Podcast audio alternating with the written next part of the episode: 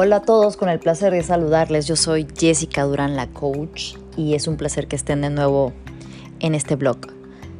El tema de hoy es amigos con derecho. ¿Ustedes creen que los amigos solo deben de ser amigos y nada más? ¿O están a favor de, de esta modalidad que actualmente se vive?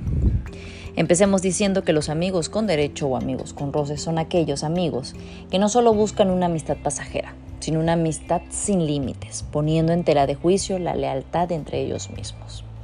Es una relación de pareja en la que se intenta o se pretende realizar una combinación entre amistad y relación de pareja, pero poniendo entre ellos sus reglas o condiciones para poder llevar este, este nuevo, esta nueva modalidad entre ellos.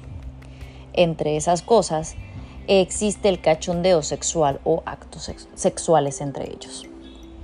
Esta manera de hacer relaciones de pareja siendo amigos es una actividad muy moderna, como ya comenté anteriormente, en la que los jóvenes intentan esta nueva idea o modalidad, evitando el compromiso y responsabilidad que lleva un noviazgo, haciendo una relación menos afectiva y con una vinculación que parece ser convenenciera para ambas partes.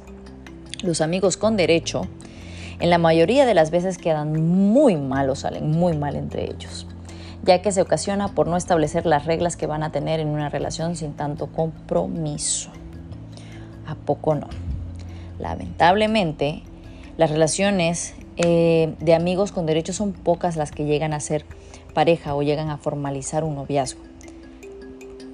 Muchas salen de pleito, como ya comenté, o, o la persona, hay una de ellos que se enamora y la otra no y esto puede pasar en la relación de amigos con derecho, como ya mencioné. Es raro ver que alguna pareja sobreviva a estas nuevas modalidades. ¿Tú qué piensas? Coméntame, escríbeme y te invito a que visites mi página social de Facebook, eh, donde aparezco como la coach Jessica Durán. Y quisiera recordarte que el éxito es para todos. Bonita tarde.